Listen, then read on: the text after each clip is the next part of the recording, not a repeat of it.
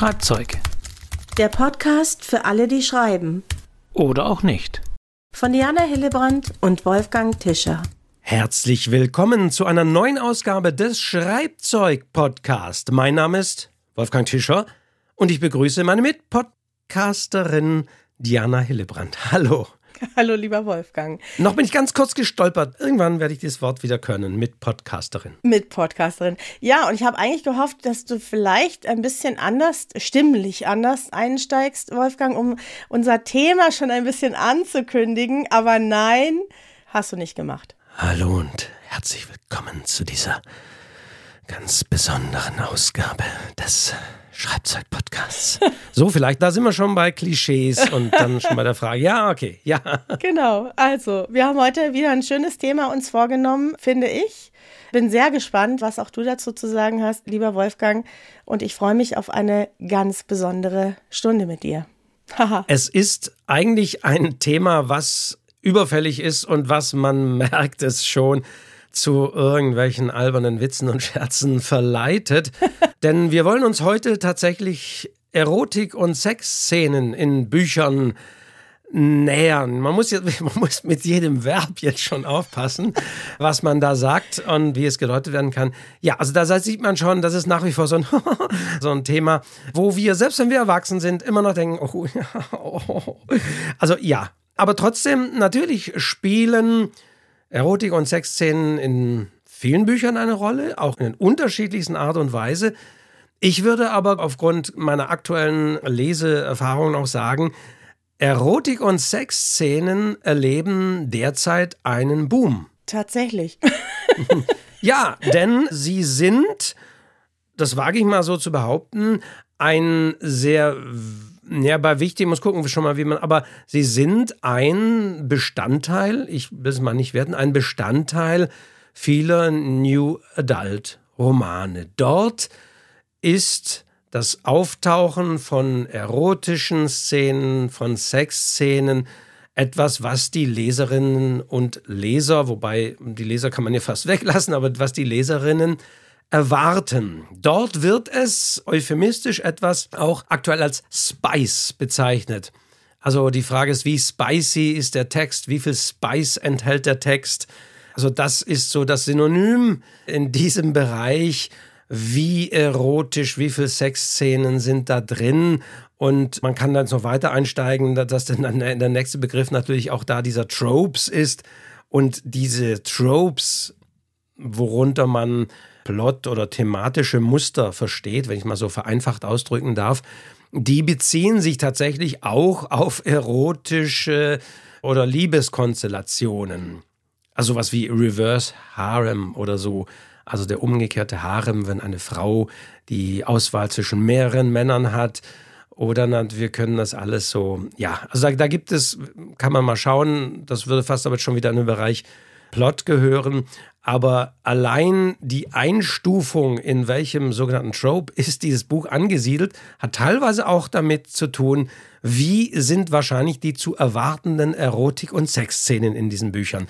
Und deswegen meine ich, sind Erotik- und Sexszenen gerade wieder populärer in dem Sinne, dass sie in diesem sehr populären Genre ein nicht unwichtiger Bestandteil des Textes sind. Da weißt du wieder mehr als ich, lieber Wolfgang, weil ich tatsächlich sehr wenig bis gar keinen New Adult lese.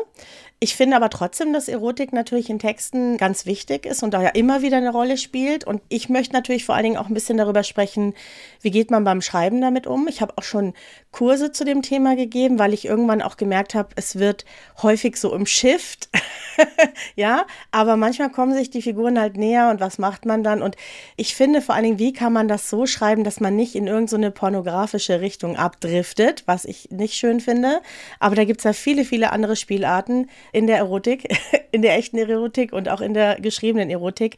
Darüber wollten wir heute ein bisschen erzählen. Ich habe auch ein bisschen Textbeispiele dabei und auch die ein oder andere Geschichte. Und die erste muss ich hier gleich erzählen, weil ich habe tatsächlich eins meiner schlimmsten Erfahrungen beim Schreiben mit einer kleinen erotischen Geschichte. Die habe ich leider nicht mehr. Ich habe sie wirklich gesucht, aber ich erinnere mich sehr gut daran. Und zwar war das wirklich ganz am Anfang des Schreibens in dieser Schreibgruppe, von der ich schon ein paar Mal erzählt habe, die von dieser Lektorin geleitet wurde. Und wir haben ja immer wieder Lesungen gemacht und ich habe also mich das erste Mal damals, wahrscheinlich war ich irgendwie Anfang 20 oder so, ne? Also habe ich mich also an eine erotische Szene gewagt. Und zwar spielte diese erotische Szene mit einer Toilettenfrau auf einer öffentlichen Toilette. Oha, und Oha das klingt sehr erotisch. Das, ja, jetzt weiß ich, wo der Fehler toll. lag. Ja. ich fand super und gewagt und habe also weit über das hinausgeschrieben, was ich erlebt habe. Und meine Lektorin war, also die hat einen Satz gesagt, der ist eingebrannt in mein Gehirn. die hat gesagt, das ist so schlecht. Das hast du doch nicht selbst geschrieben. Ich hatte es selbst geschrieben. Und ich glaube, sie fand einfach das ganze Setting sehr widerlich, ja. Und ich fand es aber mutig und dachte mir, naja, warum nicht? Erotik findet überall statt. Häufig übrigens auf Toiletten, ja. Vielleicht nicht mehr eine Toilettenfrau. Also wie dem auch sei, das ist meine erste erotische Erfahrung beim Schreiben gewesen und ich habe dann eine ganz andere Geschichte geschrieben. Die ist wirklich in der Schublade gelandet und dann offensichtlich auch irgendwann tatsächlich verloren gegangen. Sie ist weg. Es gab auch mal vom Literaturcafé.de, kann ich erzählen, auch mal einen Ableger, erotische Literatur.de. Soweit ich weiß, habe ich, glaube ich, diese Domain bis heute auch noch. Oh. Die führt aber ganz normal zum Literaturcafé, weil solche Texte natürlich auch immer ans Literaturcafé geschickt wurden, also auch. Das war, muss man aber auch sagen, damals zu einer Zeit, als es noch nicht Blogs und Social Media in der Form gab und Literaturcafé auch primär eine Veröffentlichungsplattform war. Da kamen solche Texte natürlich auch. Und schon da entstand die Diskussion, dass einige gesagt haben, auch schön, dass auch solche Texte dabei sind. Auf der anderen Seite kam dann aber auch, ah, muss das sein, sodass dann irgendwann die Entscheidung fiel, das auszulagern auf eine eigene Domain gesagt, auch das war lange her. Dann kam aber auch das Problem irgendwie, was wir bei diesen Dingen ja auch diskutieren müssen, dann Jugendschutz und wie weit ist es, sodass irgendwann es zu also nicht, dass da jetzt pornografische Dinge drauf waren, aber allein Einschätzungen, Einstufungen machen das dann irgendwann auch rechtlich unter Umständen problematisch. Man braucht dann Jugendschutzbeauftragten und so weiter. Deswegen gibt es dieses Angebot nicht mehr. Wahrscheinlich, wenn ich da reinschaue, das muss man ja auch noch hinzufügen, es hat sich tatsächlich auch einiges gewandelt. Wir leben einerseits in Zeiten, da können wir auch noch drüber sprechen, wo es eben sehr en vogue ist, auch sehr offen und klar über Sex zu sprechen und auch zu schreiben. Auf der anderen Seite es aber auch MeToo und andere Bewegungen gab, wo man wirklich sagt, wie damals, ich habe manchen Passagen reingeschaut, so Philip Roth oder so, wo man irgendwie sagt, nee, das um Gottes Willen, wie peinlich, das könnte man heute nicht mehr schreiben. Also da gibt es natürlich Veränderungen, wie man schreibt, wer schreibt und mit welchem Blick auf eine Szene man schreibt. Ja, genau. Das sind tatsächlich auch Gedanken, die man sich, glaube ich, machen muss da sind wir auch wieder so ein bisschen bei der Zielgruppe, ne? Sich wirklich zu überlegen, wenn ich sowas schreibe, für wen schreibe ich das eigentlich? Also was ist mein Zielpublikum? Wie weit wollen die literarisch oder in diesem Text auch gehen? Ne? Also ich finde bestimmte Dinge dann irgendwann auch einfach abstoßend. Ja, ich finde, wenn mir dann so ein bisschen die Sinnlichkeit verloren geht und ich nur noch von einem Sex in den nächsten hüpfe und rein raus und sonst nichts, dann gibt mir das nichts beim Lesen. Ja, also von daher denke ich, da gibt es eben auch bestimmte Dinge, die man bedenken muss. An wen richtet sich mein Buch? Wie immer beim Schreiben und da eben auch, natürlich. Und hier ist es natürlich auch da wieder die Frage, es ist nicht immer so ganz so offensichtlich. Man denke nur an den großen Erfolg von Fifty Shades of Grey, wo plötzlich ein Buch, bei dem eine, ich muss mich insofern outen, ich habe es nicht gelesen, sondern ich kenne es nur vom Hörensagen. Ich glaube, ich habe mal in einen Film reingeschaut. Das schicke ich vorweg für alles, wenn ich da was falsch habe. Aber wo ich wirklich sagen würde, hier steht eine Beziehung im Vordergrund, weil es auch um Machtspiele geht, auch um Dominanz, wo man eigentlich sagen würde, oh, das ist heute sehr problematisch. Aber hier von einer Frau geschrieben, und auch in eine Zeit kommen, wo man das sehr gut auf einem E-Reader auch verdeckt lesen konnte, hat das plötzlich eingeschlagen. Und auch bei meiner Recherche bin ich auf Dinge gestoßen, wo wirklich auch gesagt wird, dass gerade Frauen direkter, deutlicher und klarer über Sex schreiben und es auch schneller zur Sache kommt als Männer. Ja, aber ich, ah, ich muss jetzt echt hier für die Frau, aber vielleicht bin ich auch, ne, vielleicht lese ich das auch nicht. Ich weiß es nicht. Ich brauche da einen gewissen Anspruch. Also ich brauche eine Hinführung. Ich möchte erkennen, warum die das machen und warum sie es so machen. Also für mich hat das viel mit den Beziehungen der Figuren zu tun. Für mich ist es auch wirklich ein Hinschreiben auf einen Höhepunkt im wahrsten Sinne des Wortes. Das kann nicht einfach so kommen.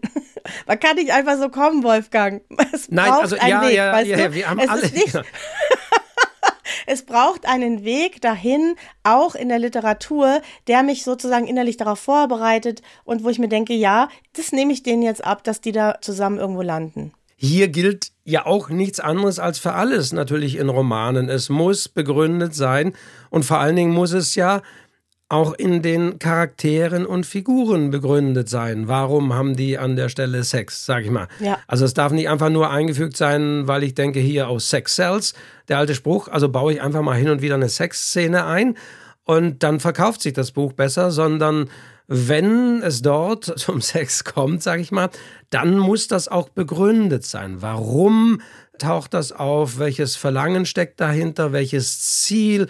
Ist es so früh oder spät? Wie ist das Ganze beschrieben? Perspektive spielt natürlich auch wieder eine Rolle, da können wir auch mal drüber sprechen. Aber das ist ganz klar die Frage, warum findet hier an dieser Stelle im Buch Sex statt? Sie darf nicht stattfinden, um zu sagen, hey, da, das wird so langweilig. Ja, Sex Mach ich ist- mal eine Sex- Sexszene. Manchmal Sex and Crime ist immer gut. Das wäre schlecht, sondern es muss auch nachvollziehbar sein. Wenn ich dann sage, äh, schlafen die da, äh, warum eigentlich, wieso, warum kommt es dazu, das hat sich gar nicht angebahnt. Also das muss auch begründet sein in den Figuren und in der Handlung. Das ist das Wichtigste zunächst mal. Ja, und auch in der Dramatik. Ja, das ist tatsächlich beim Schreiben wie beim Sex. Es braucht eine gewisse Dramatik. Es fängt nicht immer voll an, sondern es ist irgendwie auch ein Weg dahin. Es gibt eine Steigerung vielleicht auch in den einzelnen Szenen, sonst schreibst du ja immer das Gleiche. Das ist dann irgendwann auch langweilig, verstehst du? Also auch das hat ja was mit den Beziehungen zu tun, mit vielleicht auch mit Tabus, mit Hass, mit Angst, mit Gier. Ne? Das sind ja alles Dinge, die da eine Rolle spielen und die müssen erstmal aufkommen. Die kommen, ploppen ja nicht einfach so auf und du sagst ja, ach, jetzt legen die da mal los, sondern es hat immer auch eben eine Vorgeschichte und das darf man nicht vergessen, glaube ich. Also das halten wir auf jeden Fall mal fest. Nicht, sonst sind wir so wie, so eher andersrum wie, wie in einem Pornofilm, wo dann Ja. das die Haupt, eigentlich die Hauptsache ist und Furchtbar. man garniert irgendwas drumrum, sondern es ist ja umgekehrt. Das drumrum ist ja bei, sollte bei den Büchern das Wichtige sein und wenn es dann zu einer Sexszene kommt, dann sollte das in Anführungszeichen das Natürlichste der Welt sein, dass es da passiert. Es ist nachvollziehbar, es ist klar, es ist vielleicht für die Leserinnen und Leser auch eine Sache, wo man sagt, ach, endlich und so. Das ist einfach der Punkt. Und Wolfgang, in meiner Recherche jetzt hier für die Vorbereitung für unseren besonderen Podcast heute ist mir etwas in die Hände gekommen und ich habe mir gedacht, vielleicht war das tatsächlich auch das Jahr unseres Zusammentreffens. und zwar könnte es sein, dass das Autorentreffen, wo wir dann abends zusammensaßen, war das 2005, als die Nina George ihren großartigen Vortrag zum Thema Sex in Geschichten gehalten hat. Kannst du dich daran erinnern? Könnte sein. Ich oder? kann mich nicht mehr daran erinnern. Es ist insofern nichts Bleibendes gewesen, wenn es das ist. Aber ich möchte dafür nicht meine Hand, das weiß ich nicht mehr, ob das der Fall war. Aber hast du da noch Auszüge? Ich, hast du ich da noch? habe tatsächlich Weil, klar, hier von Nina, Nina, George, das George. Mhm. m- muss man ja sagen, das verheimlicht sie auch nicht. Sie war, wo war sie? Ich glaube mal in der Redaktion von Penthouse, Playboy. Auf, Playboy, glaube ich. Mhm. Von irgendeinem Männermagazin hat sie auch geschrieben und da hat sie auch sehr viel erotische Texte geschrieben und redigiert. Ja, und geht da sehr offen und sehr frech auch damit um. Sie hat damals einen ganz tollen Vortrag gehalten. Ich habe das hier liegen. Ich habe das tatsächlich aufgehoben. Ich will das jetzt auch gar nicht alles vorlesen, weil das ist ja ihre Sache. Aber sie hat so ein paar Punkte aufgestellt, die man also wirklich so unterschreiben kann. Also guter Sex braucht Drama. Ne? Das ist eben, dass man da eben auch hinkommen muss. Tabus, der beste Sex ist der, der verboten ist. Ja. Oder bei dem sich zwei hassen, aber begehren, verwende emotionale Widersprüche wie Lust und Hass, Angst und Gier, Freundschaft und Eros, Gefahr und Ekstase. Wenn man so ein bisschen an Bücher denkt, dann kann man das ganz gut anwenden. Ne? Mitfühlen. Erotik ist mehr als Sex, ja, also dass es eben nicht nur darum geht, das explizit zu beschreiben, sondern eben auch das Ganze drumherum, die ganzen sinnlichen Eindrücke, Schlüsselwörter, was man alles machen kann. Lauf keinem Trend hinterher. Sehr schön fand ich auch Haare und Namen. Pass auf, Wolfgang. Ein guter literarischer Liebhaber muss volles Haar haben. Niemals, niemals dünnes oder graues. Auf keinen Fall Rüdiger, Winnetou oder Dick heißen. Der Name macht zu 90 Prozent den Sexappeal einer Figur aus. Die meisten Protagonisten in Sexbüchern heißen übrigens Jack, Alex oder Tom und haben dunkles, volles Haar. Nein, das ist kein Witz. Das musste ich jetzt zitieren, weil ich fand das damals. okay. Ja, ja, sehr schön. Ja, ja. Das ist natürlich manchmal was über. Ja, ja, okay. Mhm, mhm. So ist sie, die liebe Nina. Vielen Dank an der Stelle. Ich mag sie und verehre sie sehr. Also, sie sagt halt wirklich, man hat dann eben auch die Aufgabe, nicht drum herum zu reden, sondern das auch explizit zu zeigen ohne dass es billig sein muss. Ja, ich habe gleich auch Beispiele, was damit vielleicht gemeint sein kann, können auch Metaphern eine Rolle spielen und Bilder, die in unserem Kopf entstehen, wo eigentlich vor Ort noch gar nichts passiert. Ja, das ist ja, finde ich ja auch immer sehr spannend. Aber ich danke Nina. Ich weiß noch damals, dieser Vortrag hat mir wirklich super gut gefallen, hat mir auch geholfen, auch mit dem Thema anders umzugehen und ein bisschen offener umzugehen, ein bisschen selbstverständlicher umzugehen. Ja, wobei dennoch das Problem bei dem Ganzen ist natürlich, ja, offen umgehen und reden und sprechen, aber das ist ja bei diesem Thema nicht unbedingt der Fall. Also vielleicht noch irgendwie in Freundeskreis ein bisschen, aber es ist ja kein öffentliches Thema, über das es Talkshows Fern, ja, gab es auch schon, aber es ist bei Hart aber fair oder so wird jetzt nicht über, also wird darüber nicht gesprochen. Und das ist aber, finde ich, auch ein bisschen das Problem dieser Art von Texten, das fängt, finde ich, tatsächlich auch schon beim Vokabular natürlich mhm. an. Ja. Weil es äh, natürlich eine Frage ist, wie kann etwas bezeichnet werden? Nehme ich medizinische Bezeichnungen, dann klingt das irgendwie wie, nicht wie ein Arztroman, aber eben wie, wie eine medizinische Abhandlung. Nehme ich irgendwelche Slangbegriffe, dann könnte das genauso wenig passen, weil einfach auch die Figur irgendwie nicht so spricht. Nehme ich irgendwelche merkwürdigen Kosenamen, dann klingt das vielleicht genauso albern. Aber wir alle sind unterschiedlich und verwenden für uns vielleicht unterschiedliche Begriffe.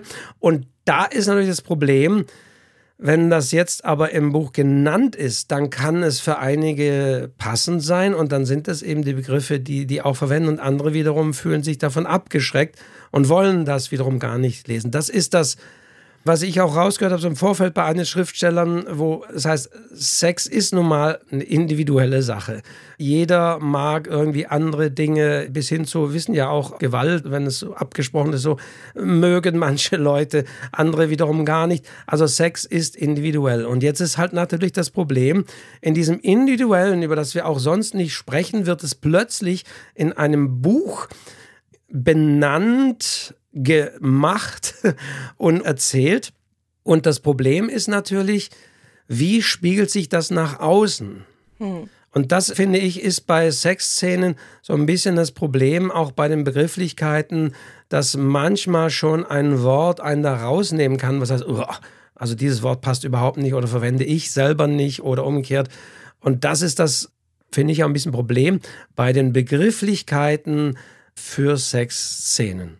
Ich glaube, da kann man als Schriftsteller und äh, Schriftstellerin eigentlich nur eins machen. Du musst es eben so schreiben, dass du dich selber damit wohlfühlst. Du kannst ja sowieso nicht jetzt genau das treffen, was andere da vielleicht lesen wollen. Und es ist beim Schreiben ja oft so, Wolfgang, dass da wir unser Innerstes nach außen kehren. Es weiß ja keiner, was von uns selber da drin steckt. Und manchmal kann es sehr nah an einem dran sein. Und, und so ist es da vielleicht auch. Also man kann das, glaube ich, nur so machen, dass man selber das Gefühl hat, so ist es gut für mich. Ja, so kann ich es schreiben und so will ich es schreiben. Und dann wird es Leute geben, denen gefällt das und anderen nicht, so wie es bei allen Büchern auch ist. Aber da habe ich noch eine schöne Geschichte. Und zwar weil ich gerade sage, man soll sich wohlfühlen. Ich war vor vielen Jahren, habe ich meine Lesung organisiert und da hatte eine Frau auch erotische Texte geschrieben. Und alle saßen da, es war voll in einer Buchhandlung und dann hat man gemerkt, dass die sich beim Lesen für ihren eigenen Text geschämt hat. Also die hat das dann eben nicht so selbstbewusst vorgetragen, wie man das hätte tun sollen. Ne, wenn man das denn so schreibt und das eben auch vorlesen möchte, dann muss man irgendwie auch dahinter stehen. Sondern sie hat sich für den eigenen Text, der sehr erotisch war, geschämt. Und mit ihr haben sich mehr und mehr alle im Publikum geschämt. Es war eine unglaublich ungute Stimmung in diesem Raum. Und sie wurde auch immer röter, die Leute auch. Wir schauten wirklich auf den Boden und kaum war sie fertig, sind die meisten gegangen. Und das ist auch nochmal so eine Sache, ja. Wenn du dich denn entscheidest, das vorzulesen, musst du ja nicht. Dann sollte man das eben auch selbstbewusst und aus Überzeugung tun oder sonst sich einen Schauspieler suchen oder es einfach bleiben lassen. Und genauso ist es beim Schreiben. Ich glaube, wir müssen uns bei dem, was wir tun, wirklich wohlfühlen. Sonst haut es nicht hin. Ist eigentlich auch wieder wie im echten Leben, wie beim echten Sex. Ja, man sollte sich dann wirklich, und äh, da können wir auch mal drüber sprechen, ähm, eben entscheiden, wie äh, stelle ich das Ganze auch dar. Ja. Das ist ja immer so ein Punkt. Wobei vielleicht auch nochmal zur Abgrenzung zur Erotik würde ich sagen, da hat man es tatsächlich insofern einfacher, denn ich würde für mich mal die Erotik als das beschreiben, was teilweise eben nicht gesagt und nicht explizit genannt ist, sondern was man da spürt, das berühmte Knistern, ja. Ahnungen, vielleicht auch Gerüche, Eindrücke, Berührungen oder nicht erfolgte Berührungen. Also, dass man da wahrscheinlich, obwohl es auch eine Kunst, aber bei zunächst mal erotischen Szenen, wo es keine Beschreibung körperlich gymnastischer Übungen ist, sondern irgendwie Spannung, die sich zwischen den Protagonistinnen aufbaut, dass es da vielleicht noch am einfachsten ist, etwas nicht explizit zu sagen. Also das berühmte Show, Don't Tell, da natürlich wirklich sehr gut einzusetzen und nicht zu behaupten, sie fühlte sich von ihm angezogen oder sonst wie, sondern eben das zu, zu, oder, oder ausgezogen, ja genau, äh, sondern sagen, warum ist das so? Und das sollte man natürlich dann wiederum selbst da schon machen, natürlich mit Begrifflichkeiten. Ja, wir haben natürlich da auch Sachen wo man sagen muss, ja, was beschreibt man, wo guckt man. Also da kann man die Dinge wiederum auch sehr gut und sehr elegant anlegen und kann durchaus auch originell sein, ohne zu originell zu werden, dass es wieder peinlich wird. Ja, und ich glaube, in diese Kategorie gehöre ich. Ich glaube, ich bin eher Kategorie, wenn dann erotisch schreiben und erotisch lesen. Das muss für mich jetzt nicht so explizit in Richtung Sex gehen. Finde ich einfach nicht so spannend, auch sprachlich nicht so spannend, muss ich sagen. Gebe ich zu, dann fehlt mir vermutlich für harte Sexszenen habe ich, ich lese das nicht, ganz einfach. Das interessiert mich nicht so sehr, aber es gibt natürlich da auch einen Markt, das ist schon klar. Aber wie gesagt, jeder muss da eben so weit gehen, wie er möchte und sich eben damit auch wohlfühlen. Ich habe mal ein Beispiel gleich, Wolfgang, glaube ich. Ja, okay, ja, bring mal ein Beispiel. Bist, bist, du bereit für ein Beispiel? Ja. Ich habe erstmal ein ganz klitzekleines Beispiel und zwar war das ein Text, der in einem Kurs von mir entstanden ist. Ich habe einfach so drei Wörter in den Raum geschmissen, weiß ich noch, und irgendwas war auch rein reißt sich die Kleider vom Leib oder sowas. Und der Matthias Kübler hat dann, also es ging um Erotik, sie mussten erotische Texte schreiben und der Matthias Kübler hat also dann eine kleine erotische Szene geschrieben und ist damit sogar in das Buch des Menantes-Preis gekommen. Da gab es damals eine Ausschreibung. Und das lese ich jetzt mal vor, weil viele Sachen, die wir so sagen über sinnliche Wahrnehmung und so weiter, die stecken da eigentlich schon drin. Also, ich fange mal an. Die kleine Geschichte heißt Vernascht. Die Tür war verschlossen. Zweimal hatte sie sich vergewissert, gelauscht, ob sie ihre Eltern in der Küche hörte. Jetzt war sie sicher und allein mit ihm. Schon lange starrte er sie lockend an und sie wollte alles. Mamas mahnendes Mach schön langsam war Makulatur. Bebend vor Aufregung streckte sie ihm ihre Hände entgegen, umfasste sachte seine Ohren, zog ihn näher. Dann riss sie ihm die Kleider vom Leib, dass es knisterte. Kleine Funken prickelten an ihren Fingern. Gierig vergrub sie ihren Mund in sein dunkles Gesicht. Die Angst, entdeckt zu werden, trieb sie an. Er widerstand nur kurz ihren heißen Bissen und gierigen Händen. Warm und dunkel wie Blut tropften die Reste des Schokohasen auf Nellies Schlafanzug. Also, ich mag das sehr, weil er so mit dieser Erwartung spielt. Ne, es fängt ja, es hat ja wirklich viel Erotik, Berührungen, Gerüche, es ist irgendwas Geheimes und am Ende kommt halt dann der Twist. Ja, aber das ist immerhin in diese Anthologie aufgenommen worden, in der es allein und nur um erotische Geschichten und Gedichte geht. Ist hier natürlich auf diesen Gag hingeschrieben, aber ja. ist natürlich, denke ich, in der Beschreibungen, obwohl man jetzt beim ersten Hören so einen Eindruck hat, ja, äh, habe ich äh, vielleicht in Formulierungen schon mal gehört, aber es ist auch nicht, und das ist hier auch das Schöne, es geht nicht in die Satire oder in die leichte Übertreibung rein, sondern dieses mhm. Verlangen, diese Begierde ist hier Echt? sehr schön beschrieben, nicht überzeichnet, aber nachvollziehbar. Also es hätte auch ein Mann sein können oder sonst wie und nicht unbedingt ein Schokohase. Ich finde, dann hätte es genauso gepasst, weil es hier einfach nicht überdreht war, weil keine Floskeln drin waren, mhm. weil keine unschönen Bilder drin waren. Ja, bis auf die Ohren. Ich weiß noch, wo ich es das erste Mal gehört habe, habe ich gedacht, was haben denn diese Ohren da verloren? ja, aber warum nicht? Ja, auch Ohren können sehr erotisch sein, denke ich.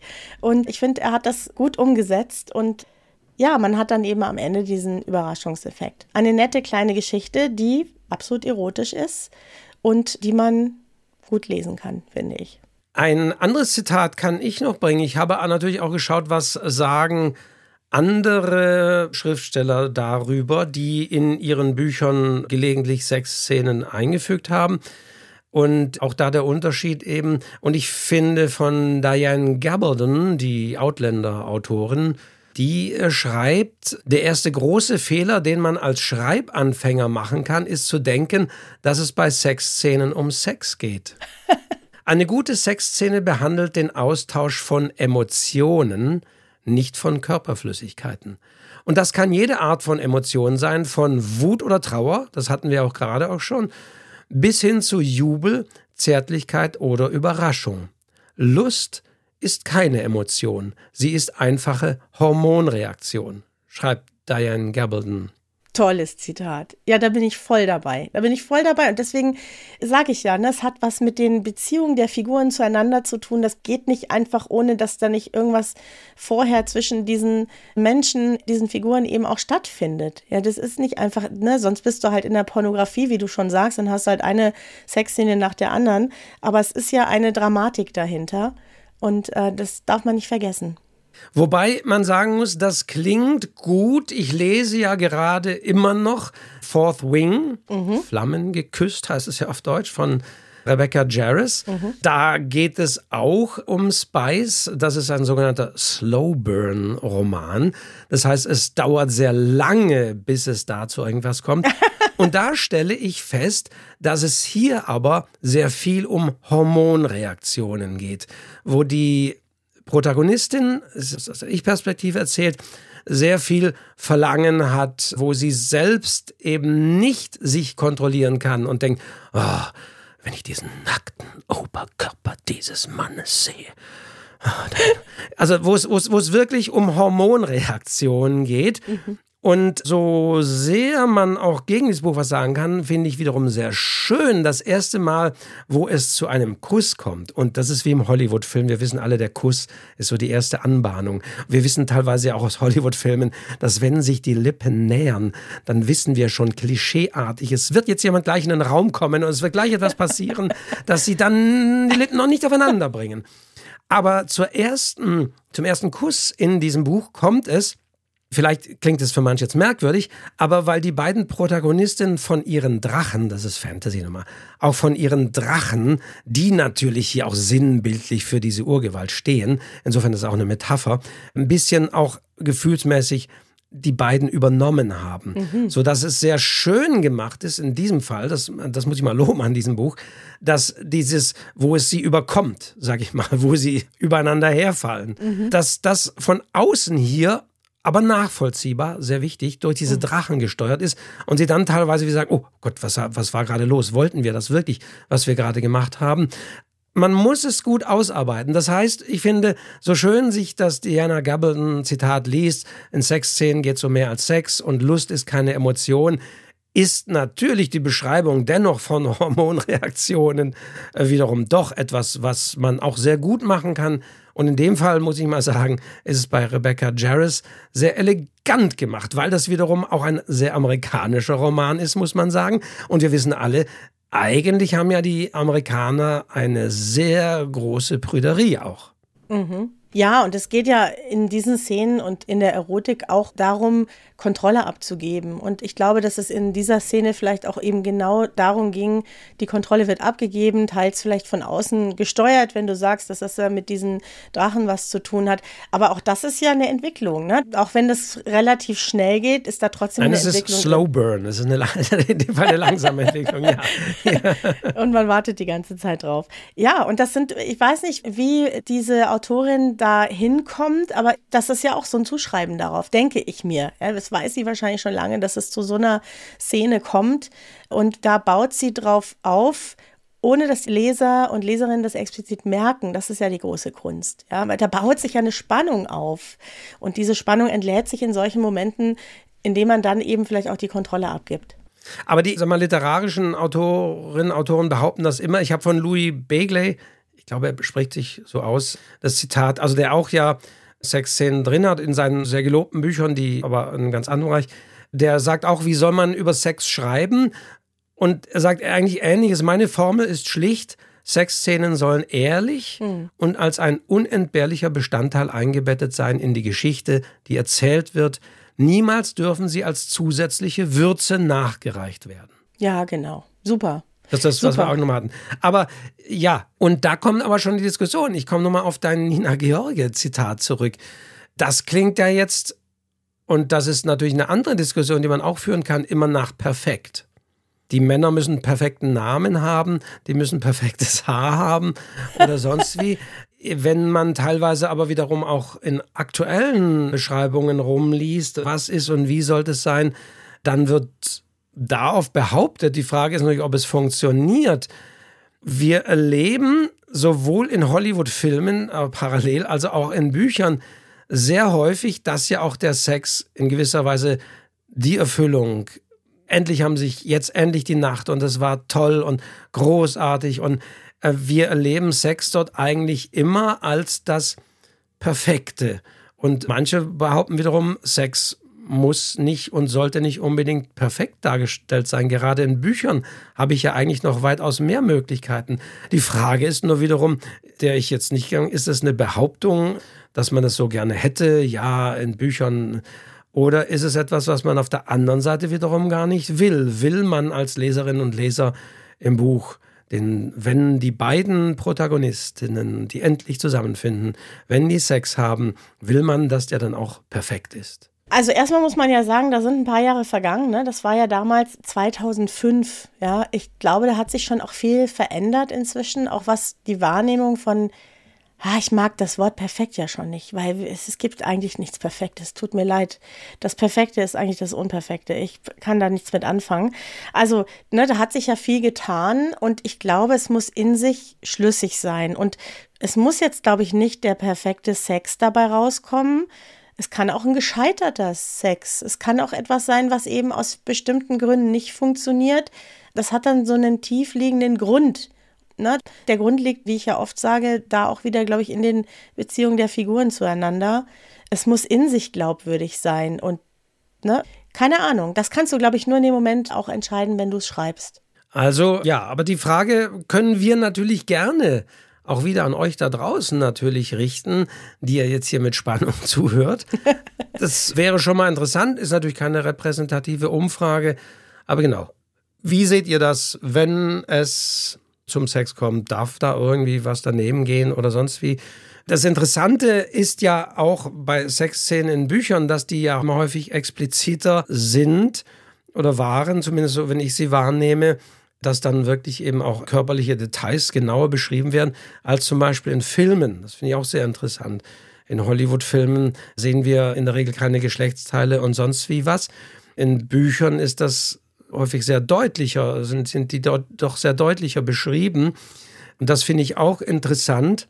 Man hat manchmal den Eindruck, es muss in Büchern wirklich gesagt werden, dass es zum Geschlechtsakt kommt, damit wir als Leserinnen und Leser auch glauben, dass es zum Geschlechtsakt kommt und die nicht nur rumgeschmust haben, während wir in vielen Hollywood-Filmen auch diese klischeeartigen Bettszenen kennen, wo meistens auch der Oberkörper der Frau noch mit der Bettdecke oder wo die Protagonistin noch den BH anhat, dass man nicht ihre blanken Brüste sieht, wo man sagt, äh, warum eigentlich? Na, weil eine Kamera dabei ist.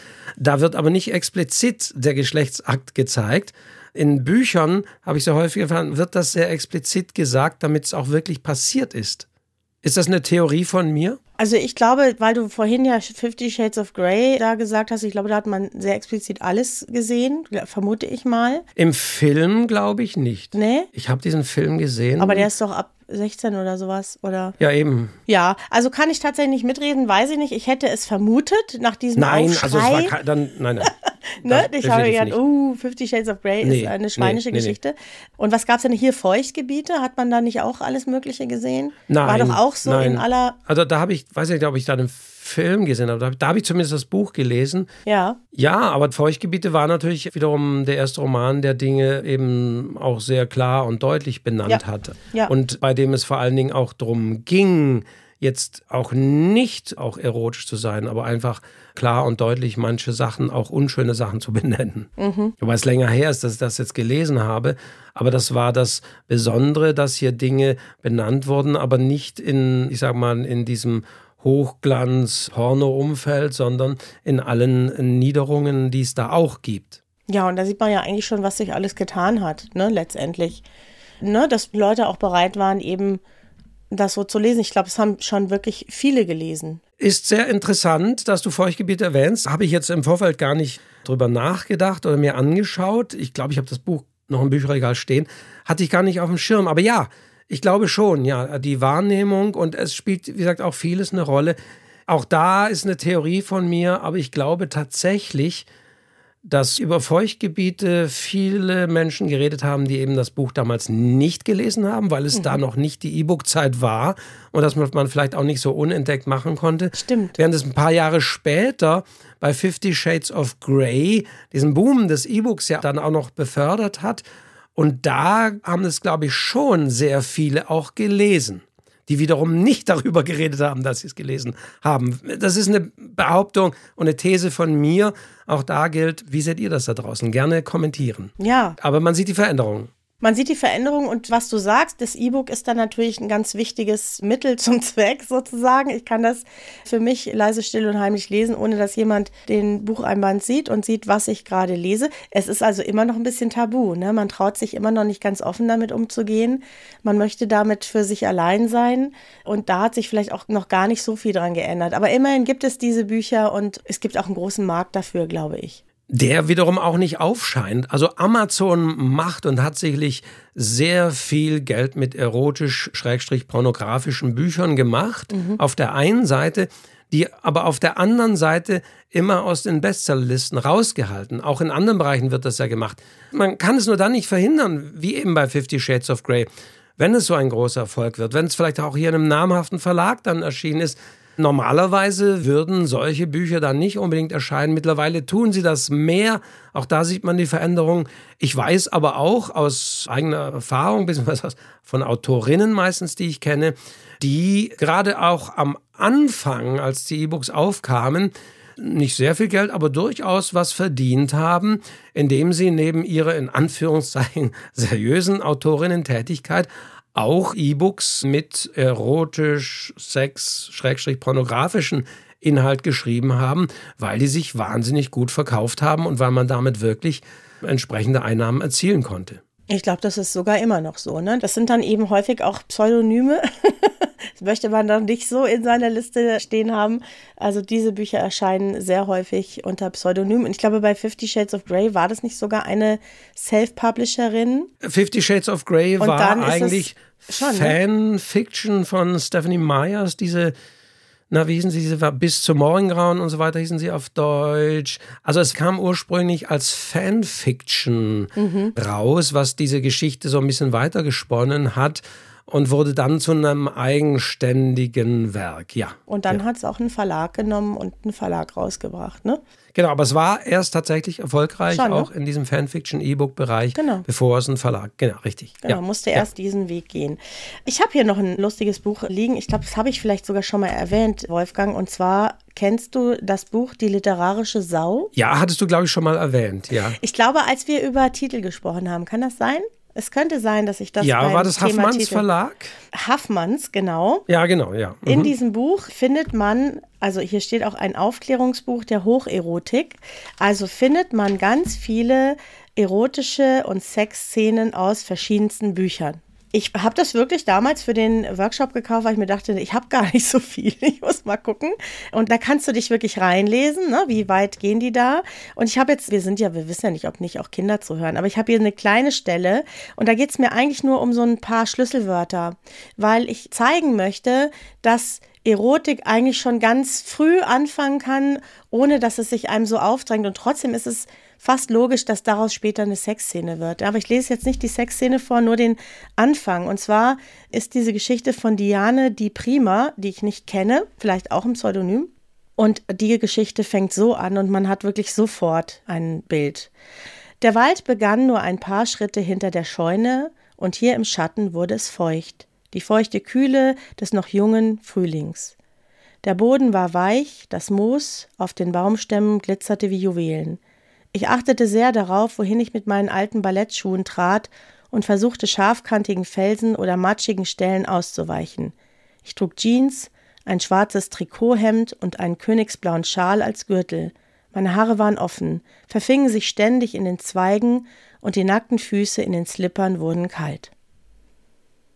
Also, die geht da noch weiter und dann kommt es zu einer erotischen Szene mit einer anderen Frau. Und dieses Feuchte, Ja, ja, ja, die Feuchtgebiete. das Feuchte, Die nackten die, Slipper, mm. die nackten Slipper, was für mich auch einfach schon sehr in die Richtung klingt. Dann dieses Trikothemd und also da sind so viele kleine Andeutungen, dass es mich zumindest nicht wundert, dass sie in eine erotische Szene führen. Ja, und das sind ja so Sachen, mit denen kannst du ja spielen, wenn du sowas schreiben möchtest. Dann kannst du einfach so ein paar Wörter einstreuen, die schon so kleine Hinweise geben, ohne dass sie so derb daherkommen. Also das ist das Eleganteste, finde ich auch, das zu machen. In gewisser Weise diese Begrifflichkeiten zu umschiffen, nicht weil man sie nicht nennen möchte, aber weil es einfach die Gefahr birgt, wie ich eingangs sagte, dass sie plötzlich manche äh, Leserinnen und Leser da herausreißen können. Also das elegant zu umschiffen ist natürlich gut, aber was natürlich das Peinlichste ist, was wir alle auch kennen, ist natürlich, wenn man es versucht zu umschiffen, aber dann zu einer Metapher greift oder zu einer Beschreibung, die dann einfach nicht passt und die dann ja peinlich wird oder manchmal auch schlichtweg witzig wird oder wo man sagt, oh Gott, da ist jetzt irgendwie was, ähm, da haut irgendwas nicht mehr hin, dann also diese abgegriffenen Begriffe, ihre Rose oder Lustgrotte oder sonst wie die ich immer gerne nenne. Also wenn so etwas kommt, dann ist es Lanze oder sonst wie. Dann Um ist natürlich eine Peinlichkeit. Sowas muss man Lächerlich. natürlich auch vermeiden. In diesen Begriffen, aber auch in den Metaphern, die man häufig verwendet. Und da gibt es, ja, beziehungsweise gab, muss man fast sagen, ja auch diesen Wettbewerb, den auch einige kennen, den Bad Sex in Fiction Award. Davon haben sicherlich einige schon mal gehört.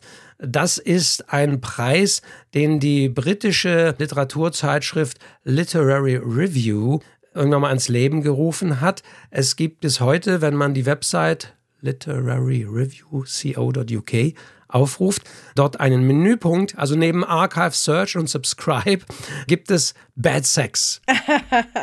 Also der steht ganz oben. Und die haben tatsächlich auch bei namhaften Schriftstellern und Schriftstellern nach schlechten Sexszenen gesucht. Und die schreiben unter anderem eben, dass es hier wirklich um unpassende auch Metaphern und Beschreibungen geht, wenn dann irgendwie hier Da gab es ein Beispiel. Das sind meistens leider englische Textstellen, aber wenn dann irgendwie so die männliche Erektion als wie ein kleiner Affe in der Hose so, um Gottes Willen. Also an eine Szene. Und da gab es eben diesen Bad Sex Award, den auch schon mal Stephen King, übrigens für Der Anschlag gab es eine Szene, gewonnen hat. Also den haben wirklich auch schon namhafte gewonnen. Okay, man wählt natürlich auch namhafte, um wiederum auf den Preis aufmerksam zu machen. Aber selbst Haruki Murakami ist da drunter, also der jetzt gerade wieder aktuell auf den Bestsellerlisten steht. Also das ist sehr interessant, sehr amüsant auch zu lesen, diese Textstellen, die die da rausgesucht haben. 2020 haben sie dann aber leider diesen Award ausgesetzt mit der Begründung, war das Corona-Jahr, wir haben schon so viele andere schlimme und schlechte Dinge, mit denen wir uns gerade auseinandersetzen wollen. Da wollen wir also auch nicht um Bad Sex in Fiction uns noch auseinandersetzen. Leider, so sehe ich das auf der Website, wurde dann dieser Preis aber auch in den Jahren drauf nicht wieder aufgenommen. Ich habe leider sehr kurzfristig jetzt hier vor der Aufnahme die mal angeschrieben, um zu fragen, ob dieser Bad Sex Award dann wieder irgendwann wieder aufgegriffen wird. Habe aber jetzt leider noch keine Antwort erhalten. Vielleicht tragen wir das irgendwann mal nach, sollte da was kommen. Aber man kann da sehr schön diese Beispiele sich auch noch anschauen dass hier wirklich eben ja schlimme auch mechanische Beschreibungen oder entsprechende Vergleiche drin sind, wo man wirklich beim Lesen denkt, oh Gott, wie peinlich, wie sehr fühle ich mich da rausgerissen, wie, wie absurd witzig auch manche Dinge sind. Und dann ist man natürlich fernab jeder Erotik oder sonst absolut, wie, absolut. wenn man natürlich da durch solche unpassenden Dinge rausgerissen wird. Und häufig, und das sieht man auch bei älteren Texten, finde ich, hat man eben leider auch die sehr männliche Perspektive drin. Und also ich erinnere mich auch irgendwie an eine Szene, wo es wirklich heißt, ja, und äh, ich ergoss mich in das Präservativ, das nahezu platzte. Und ich denke, um Gottes Willen, also der Männ, also gerade natürlich früher der männliche Blick, teilweise auch auf die, wo man natürlich irgendwann sagen muss, hm, ist das jetzt auch irgendwie ein, ein Geprotze des Autors und nicht nur des Erzählers von diesen Dingen. Also da gibt es natürlich auch so Punkte, wo man sagt, man hat gerade auch in älteren Textstellen, wenn man sich das anschaut, dieser Preis wird, wenn ich mal runterscrolle, seit 1995 verliehen, dann sieht man sehr häufig auch, dass es manchmal auch so ein sehr männlicher Blick auf Sex ist, mhm. dass sozusagen die Frauen dann irgendetwas machen, was man wahnsinnig toll findet. Und auch das wandelt sich zum Glück.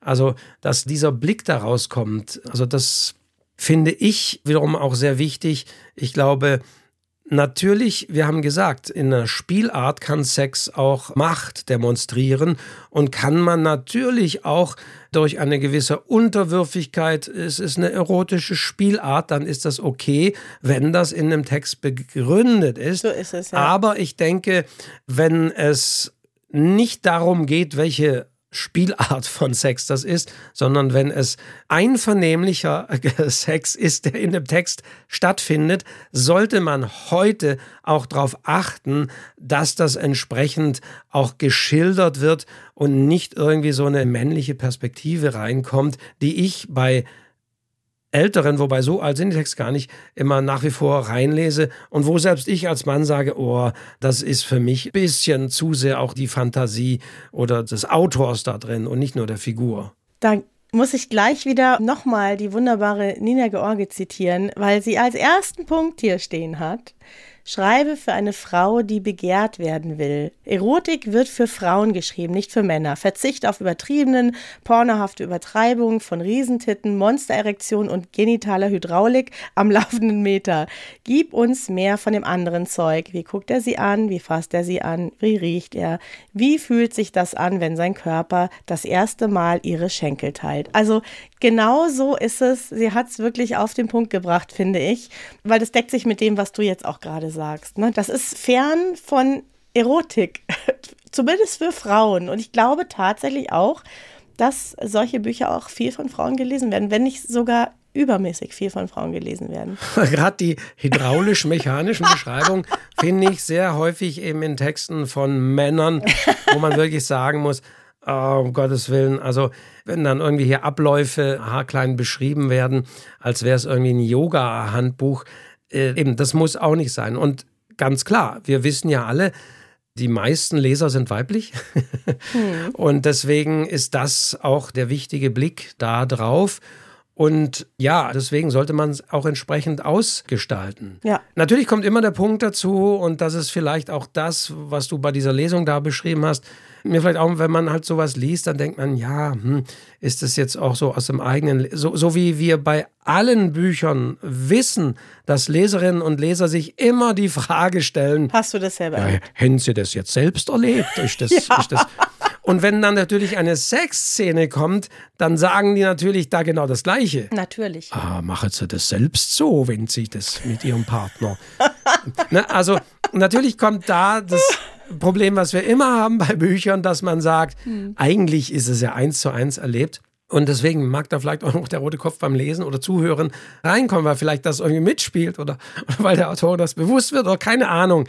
Aber das ist natürlich auch hier immer wieder ein Problem, dieses Denken der Leserinnen und Leser, alles ist irgendwie selbst erlebt bis hin zu dem Sex. Das stimmt, da hast du natürlich recht. Und ich glaube, es hilft wirklich, das mehrfach zu üben und vielleicht sich selber vorzulesen, aufzunehmen, um da eine gewisse Distanz eben zu schaffen. Und man muss sich wirklich sagen, wir Schriftsteller und Schriftstellerinnen entscheiden doch selbst, was wir da preisgeben. Wenn ich sage, nö, hat mit mir überhaupt nichts zu tun, dann wird das jeder so hinnehmen müssen. Ich muss mich da nicht sozusagen vor den Leuten nackt ausziehen, ja, außer vielleicht in meinen Texten. Und wer will mir denn das Gegenteil beweisen? Also das muss einem einfach klar sein. Da kann man ja ganz klare Grenzen ziehen und sagen, nö, es hat gar nichts mit mir zu tun. Ist ja auch oft so. Und manches schon. Und kein Mensch weiß, was ist von einem selbst da drin. Und das ist ja auch gut so. Ich habe das jetzt leider nicht als Zitat, ich weiß nicht mehr, ob sie es wirklich, aber Toni Morrison, die Schriftstellerin, die hat immer gesagt, sozusagen, oder habe ich gelesen, der Sex in einem Text sollte immer auf die Leserinnen und Leser sozusagen zurückfallen und in der Ausgestaltung bleiben. Mhm. Deswegen eben bin ich ein Fan, das zwar eindeutig zu beschreiben, aber diese freistellen zu lassen. Und was man auch machen kann, wobei man da auch aufpassen muss, nicht ins Klischee abzurutschen, ist eine Sexszene durchaus auch in den Dialog zu legen. Ja. Also durch einen. Dialog eine Sexszene auszudrücken. Auch das kann sehr viel Freiräume schaffen, würde ich mal sagen, wobei man natürlich da wiederum aufpassen muss. Da wird es natürlich peinlich, wenn man irgendwelche O's und A's und so lautmalerisch versucht, in diese Dialoge reinzubringen. Dann werden häufig Sexszenen in den Dialogen etwas peinlich. Ich sag ja, das Oberste ist wahrscheinlich wirklich, sich selbst damit wohlzufühlen. Egal, ob man das erlebt hat oder sich ausgedacht hat. Ich muss mich mit meinem Text wohlfühlen. Sonst kann man ihn, glaube ich, auch nicht wirklich gut schreiben. Sonst versucht man Dinge, die man nicht kann und sagt Dinge, die man nicht sagen will. Und deswegen, da muss man in sich reinhorchen, was ist gut in dem Moment für einen. Ja, ist eigentlich wie beim Sex. Ich habe am Schluss ein Gedicht für dich, Wolfgang. Wobei Schluss auch noch für mich ein, anderes Stichwort wäre. Willst du dann vielleicht ein Gedicht danach machen? Aber ich würde mein Gedicht am Schluss auf Wenn wir machen. jetzt, wir sind ja wieder bei fast einer Stunde, mhm. dann stellt sich natürlich die Frage, abblenden oder nicht. Wie kommt man raus? Das ist natürlich das andere. Auch darüber habe ich jetzt ein bisschen einiges im Vorfeld nochmal gelesen. Natürlich ist es auch eine Methode, etwas nicht zu schildern, indem man es schlichtweg komplett weglässt mhm. und indem man, was weiß ich, am nächsten Morgen, ich sage es, es war wunderbar gestern Abend, ich danke dir. Es war einmalig, wie sehr wir zu eins. Na, man kann also auch irgendwann, sagen wir mal, nach der erotischen oder einem Kuss oder so weiter, irgendwann ja auch abblenden mhm. und dann zum Beispiel im nächsten Kapitel wiederum muss man doch eindeutig sagen, dass es dann dazu gekommen ist. Mhm. Und dann gibt es entsprechende Andeutungen, vielleicht auch wiederum in einem Dialog da, nach all dem, was ich gelesen habe, äh, sind sich aber die meisten einig, nee. Also das ist so wie äh, Coitus interruptus irgendwie. Ja, ich glaube auch. Abblenden, weglassen ist in dem Sinne eher ja zum entweder feige oder zum anderen wirklich beim Lesen. Ach, jetzt will man auch wirklich, dass es zur Sache geht und dann Schnitt und am nächsten Morgen sitzen sie am Frühstückstisch oder sonst wie oder sie wacht auf und neben ihr das Bett war leer, er war gegangen. Warum nur? Die Nacht war doch so schön. Also das sind natürlich auch Mittel. Da ist aber ganz klar so die Aussage, nee, also bitte, wenn da drüber geschrieben wird, dann bitte auch darüber schreiben und nicht das Ganze ab und ausblenden, weil es eben am Ende sehr gut passt. Umgang mit Sexszenen, äh, sie einfach wegzulassen, nur anzudeuten, wird nicht so sehr geschätzt. Ja, aber genau was du jetzt sagst. Also ich würde das auch, also wenn ich mich dazu entschließe, entschließe ich mich dazu und dann erzähle ich es auch. Aber die Frage ist ja, muss man wirklich in allen Büchern eine Sexszene haben? Muss man? Ich finde, ich persönlich finde, nein. Es muss passen zur Geschichte, zur Zielgruppe, zu meinem Gefühl. Es gibt viele klassische Autoren, ich denke da so an Bernhard Schlink, an die Bernhard Schlink hat eine super Sexszene. Aber also muss man es wirklich schreiben oder nicht? Reich Ranitzky würde sagen, wir deutschen Autoren sind alle langweilig, wir schreiben alle keine Sexszenen. Das hat er mal in irgendeinem Interview gesagt. Aber ich finde, es ist so situationsabhängig von der Geschichte. Und ich würde jetzt mich auch nicht zwingen wollen, eine reinzuschreiben, wenn ich das Gefühl habe, es braucht es eigentlich nicht. Was sagst du als Kritiker? Geht mir genau, das ist natürlich wiederum ein bisschen der eigene Blick, aber mir geht es tatsächlich auch so, dass ich denke, oh, musste das jetzt wieder sein? Vor allen Dingen auch gestehe ich da wiederum, gerade bei männlichen Autoren, muss der wieder eine Sexszene reinschreiben, um zu zeigen, äh, dass er es drauf hat. Dass, dass, dass er es drauf hat nach wie vor noch. Also da bin ich auch, finde ich, im Jahr 2024 muss das denn wieder sein. Also für mich sind Sexszenen manchmal, gerade bei männlichen Autoren, ich muss einfach sagen, dann irgendwie auch ein Ausdruck, ja, dass er es drauf hat und das manchmal nicht sein muss. Ich meine, klar ist nochmal was anderes, aber es gibt ja auch andere Selbstverständlichkeiten, die nicht in Romanen erwähnt ist. Also in welchen Krimi gehen die Kommissare da und aufs Klo oder sonst wie was außer sie leiden jetzt an irgendeiner Nierenschwäche à la Wallander oder so.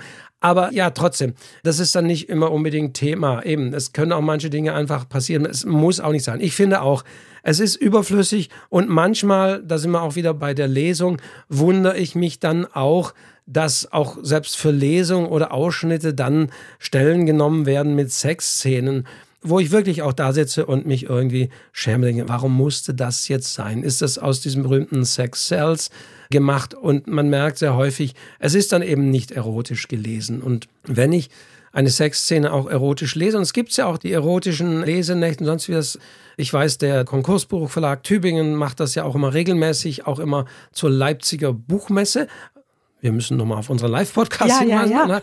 Aber ganz klar gibt es solche Veranstaltungen und das muss man, finde ich, genauso können und lesen. Sonst wird es peinlich, sonst fragt man sich, warum, was soll das? Lass doch lieber weg. Aus welchen Gründen, aus welchen ästhetischen Gründen ist das gemacht oder ist es nur, um zu zeigen, hey, da sind auch ein paar Stellen in den Büchern. so wird das übrigens auch genannt von dem Lektorat, Stellen. Ja, ja. Also, weißt du, ich finde auch, man muss nicht. Wenn es passt und man möchte das, alles in Ordnung. Ich finde, es muss nicht unbedingt in allen Büchern so sein. Aber was schon sein muss in allen Büchern, sind Emotionen. Und Emotionen zeigen sich in anderen Szenen auch und auch sehr innige Emotionen und sehr starke Emotionen. Dafür muss man nicht immer unbedingt eine Sexszene oder eine erotische Szene schreiben. Es muss halt einfach in sich passen. Genau, und es ist natürlich, wie gesagt, vom Genre oder sonst wie natürlich auch ja, abhängig, natürlich. was man erwartet oder nicht erwartet. Klar. Also das ist auch ganz klar.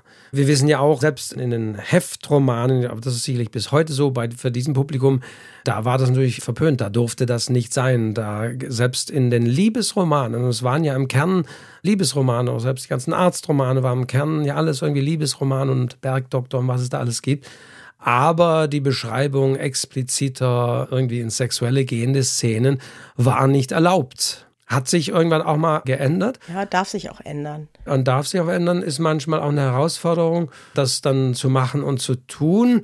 Aber ja, es kann sehr schnell dann doch peinlich werden. Es kann jemanden rausreißen und manchmal ich will auch manche Sachen irgendwie gar nicht sehen und lesen und hören. Das hast du doch jetzt wieder schön gesagt.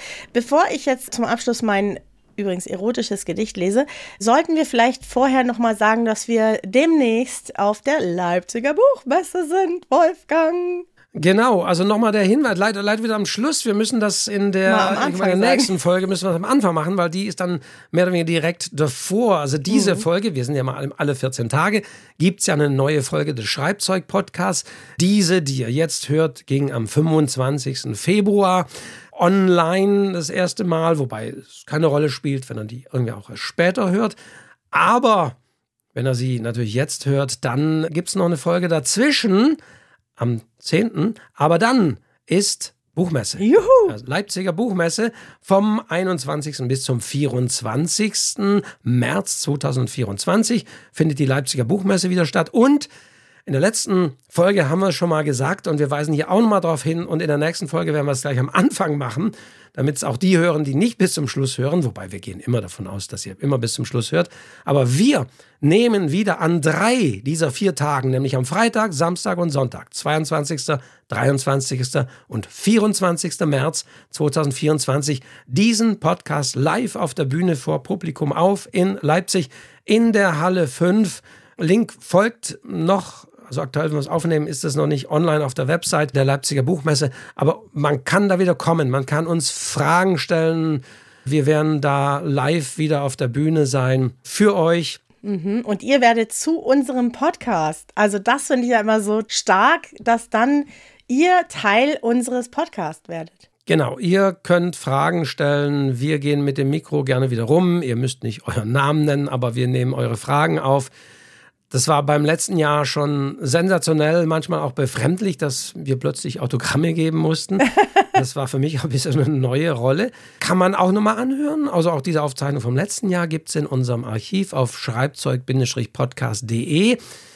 Aber wir freuen uns, wenn ihr kommt am Freitag, Samstag und Sonntag, immer um 15 Uhr. In Halle 5. In der Halle 5, dort an der Bühne. Lieber Wolfgang, bist du jetzt bereit für ein erotisches Gedicht? Ja. Zum Abschluss dieser Folge. Ja. Ähm, ich bin mal gespannt. Ich sage einfach mal ja, bin aber jetzt mal gespannt. Und, und was ist jetzt von dir oder nein, von jemandem? Nein, nein, nein, nein. Also, Ach Mensch, das, das jetzt kriegt erotische Gedichte von mir kriegt nur Jürgen. nein, das ist von Ulla Hahn. Mhm. Und das Gedicht heißt wörtlich genommen und es ist erotisch und ich finde es sehr besonders, auch sprachlich sehr besonders. Und deswegen möchte ich es gerne hier zum Abschluss vorlesen. Wörtlich genommen. Ich herze dich, ich lunge dich. Ich haute Haare, pore dich.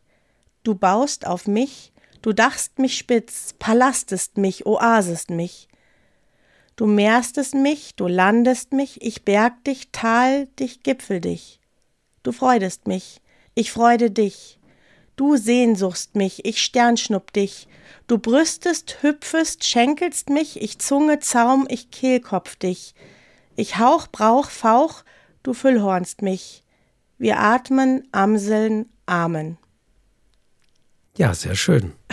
Jetzt kann ich am Schluss wieder näher an das Mikro gehen und sagen, schön, dass ihr mit dabei wart. Wie ist eure Meinung zu diesem Thema? Schreibt es uns in den Kommentaren auf www.schreibzeug-de. Wir freuen uns auf eure Kommentare und wenn ihr wieder mit dabei seid. Alle 14 Tage. Liked diesen Podcast. Zeigt uns, dass ihr uns liebt. Danke. So, das muss jetzt einfach sein. Komm, zum Abschluss. Dem habe ich auch nichts hinzuzufügen, lieber Wolfgang. Gut, ja. Wir Schön. sehen uns, hören uns wieder, ihr da draußen. Schreibt uns eure Meinung, eure Kommentare gerne auf der Website rein und wir hören uns in 14 Tagen wieder. Und freuen uns drauf. Bis dahin sagen wir, wie immer, ciao. Ciao.